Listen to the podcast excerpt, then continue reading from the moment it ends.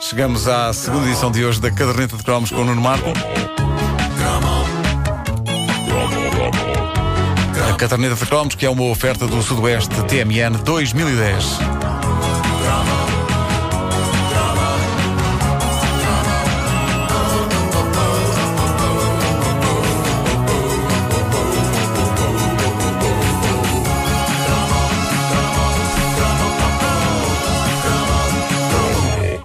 80 havia um cantinho intensamente geek na programação da RTP e no sítio mais inesperado e improvável, um programa da tarde. Sim, o mesmo tipo de programa da tarde que reúne pensionistas em frente à, à televisão. Foi a única vez na história da humanidade que ao público-alvo de um programa da tarde se juntava malta como eu, caixas de óculos, ineptos sociais, gente que achava mais confortável viver dentro de um jogo do ZX Spectrum ou do Commodore Amiga do que cá fora, na dura e cruel vida real. E nós tínhamos um herói, chamava-se Paulo Dimas, era o perito supremo em jogos de computador e todas as semanas sentava-se no estúdio do programa Ponto por Ponto, que era apresentado pelo falecido e lendário Raul Durão, e a magia acontecia. Tudo se passa tendo como cenário algumas das cidades mais conhecidas em todo o mundo. O jogador controla um pequeno carro que se desloca por cima de plataformas. O objetivo em cada nível é percorrer toda a área das diversas plataformas para depois passar ao nível seguinte e assim ir viajando por alguns dos locais mundialmente mais famosos. O ritmo. Este jogo então é magnífico.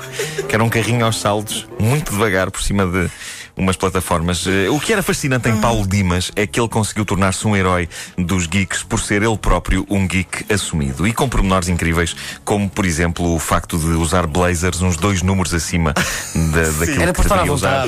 E, e de parecer várias vezes que estava perdido dentro do casaco, eh, tentando encontrar uma saída. No fundo, até isso era como um jogo de computador na vida dele. Exato. Ele estava a tentar encontrar uma saída do casaco. eh, mas a verdade é que Dimas comunicava com o seu público de forma exemplar. Ele podia parecer eternamente desconfortável na televisão, mas o que é certo é que todos nós, fanáticos do Spectrum, bebíamos as palavras sábias dele e a seguir íamos à loja de informática mais próxima comprar a cassete com o jogo sugerido pelo grande Paulo Dimas. Se ele dizia que o jogo era bom, é porque o jogo era mesmo bom. E depois havia a dinâmica da conversa entre eh, Paulo Dimas e Raul Durão, que era eh, muito peculiar. Ali estavam dois indivíduos de planetas radicalmente diferentes, mas entendendo-se com uma química invejável. Era evidente que eh, Raul não percebia eh, rigorosamente nada de videojogos e que eh, quando anunciava com aquela credibilidade e aquela convicção super profissional e aquela voz que ele tinha, que era eh, tremenda, quando ele anunciava qual o jogo que ia ser falado naquela emissão do ponto por ponto, ele fazia-o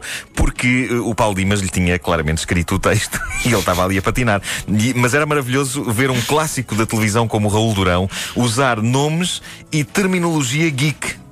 Epá, que maravilha. O jogador faz o papel do jovem que tem como objetivo salvar naturalmente a sua companheira, companheira que foi envenenada pelo feiticeiro.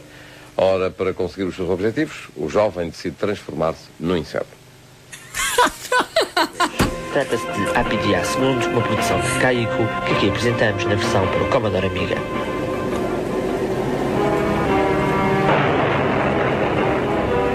Passa no século XX. Em Xaren, o terrível senhor da magia negra decide descarregar a sua cólera, vingando-se no jovem casal Yuri e Ikuro. Para esse efeito, ordenou a um grupo de insetos mutantes que viajassem até à casa dos dois jovens para envenenar a indefesa Yuri. Epá, isto é maravilhoso. Ah, isto para nós era a nossa vida. Isto era a nossa vida. Mas eu gosto, já, gosto nós do já ar- nem nos espantávamos. O ar credível. O arco de de Raul Durão anunciando isto ah, tem que se transformar num Oh, inseto. oh, Nuno, quando tu dizes isto para nós era credível, esse nós ref- refere Eu e os meus amigos. Não era tu que tinhas namoradas para aí já com 5 anos. Não, mas olha que mesmo eu, não sendo fã de, de jogos, eu costumava ver um ou outro programa. Sim, sim. É claro, eu claro que sim. chateadíssimo Ah. porque de vez em quando ele armava o pingarelho e punha isto, a jogos do Commodore Amiga. é verdade. Mas eu cheguei a ter um Commodore Amiga. Eu só tinha Spectrum, Eu cheguei a ter um Commodore era Amiga avançado. eh, por influência, claro, de Paulo Dimas. Eh, ora bem, o grande Raul Durão é uma daquelas eh, figuras que fez tanto parte da nossa vida que custa acreditar que já cá não esteja e o ponto por ponto apanhou no auge da carreira num super magazine onde se falava de tudo e mais alguma coisa. Eu lembro-me que o meu pai chegou a ir como convidado ao ponto por ponto. Para falar de uma exposição que, ia- que ia abrir no Museu da Arte Antiga e lembro-me de ficar muito orgulhoso pelo pai Markle estar no mesmo estúdio onde aconteciam estes momentos mágicos de celebração geek. Ah, eu pensava, o meu pai vai estar ao pé do Paulo Dimas. Ei! Bom, eh, eu falei há pouco na convicção e no profissionalismo com que o Raul Durão apresentava os jogos eh, de que o Paulo Dimas falava, mas eh, de vez em quando o mítico apresentador, Durão, deixava escapar uma ou outra boca que demonstrava não só que aquela não era a sua praia, mas também que ele tinha um sentido de humor muito peculiar. Há um momento precioso da rubrica de jogos de computador do ponto por ponto, que está disponível no Google Video. É claramente um dia importante para a indústria nacional de videojogos, aquele dia. Está a ser falado City Connection, um jogo feito em Portugal por programadores portugueses, motivo de orgulho nacional. Em estúdio estão Paulo Dimas, sempre com o seu ar de tirem-me daqui, e um dos criadores do jogo que está com um ar ainda mais de tirem-me daqui! Ah, está assustadíssimo e uh, Raul Durão, a pessoa mais confiante e calma naquele estúdio, quebra o gelo da forma menos ortodoxa possível, gozando com os apelidos dos criadores do jogo. Coitados. Portanto, em estúdio temos, como é habitual, o Paulo Dimas, só que ele hoje trouxe, ah, e com justiça, ah, um convidado. O convidado é o Manuel Lemos, que juntamente com o Gordinho e o Pinho, portanto são os apelidos dos outros dois companheiros de aventura, não é? Quais são os nomes próprios deles? Do Gordinho Então é o? Ricardo, Ricardo Pinho e o Paulo Gordinho. E o Paulo Gordinho. Portanto, isto está, à partida parece uma brincadeira, mas não é seríssimo. O Gordinho e o Pinho, não há aqui brincadeira nenhuma, são os nomes. Nada, nada como começar a conversa fazendo aquilo em que no fundo todo o Portugal estava a pensar e que é, e o jogo foi feito por um indivíduo que tem como apelido gordinho. Mas eh, ninguém, obviamente, iria dizer. Mas Raul Durão, representante do público no ecrã, não se faz rogado e começa logo por aí. O gordinho o pinho. Bom, eh, lembro-me que o momento dos eh, jogos de computador do ponto por ponto era um momento mágico e mesmo que Paulo Dimas ainda tivesse menos jeito do que eu para a televisão, eu tenho genuínas saudades de o ver a falar sobre shoot'em ups no ponto por ponto. Eh, uma vez mais é algo que me parece que seria bastante difícil de acontecer hoje em dia num programa da tarde de qualquer um dos canais portugueses. Imaginem.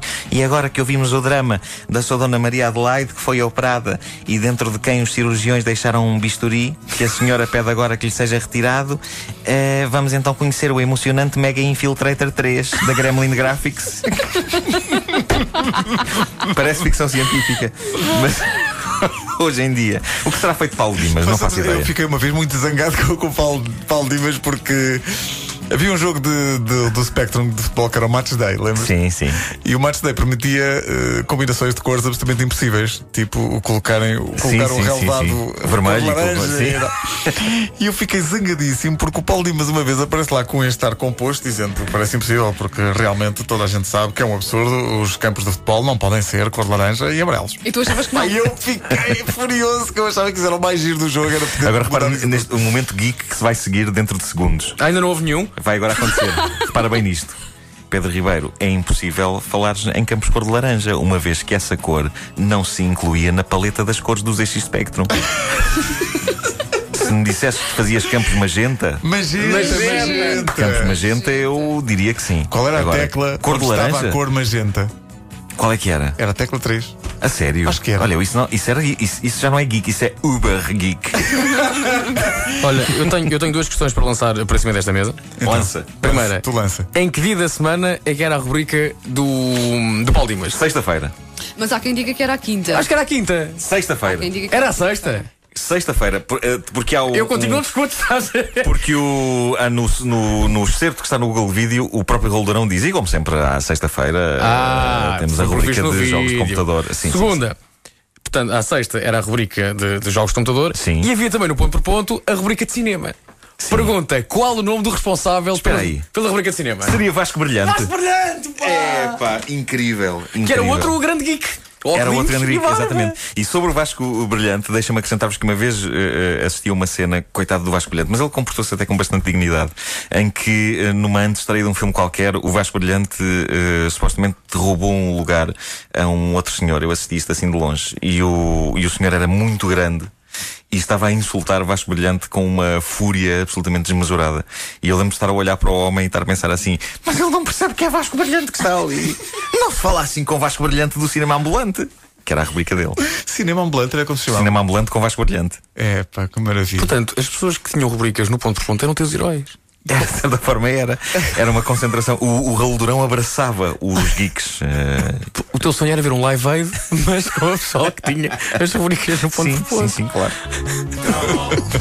A caderneta de cromos é uma oferta Sudoeste TMN 2010 e está disponível em podcast no site da Rádio Comercial. Opa, e até onde chegava a gravata de Raul Durão? Até ao joelho, repara.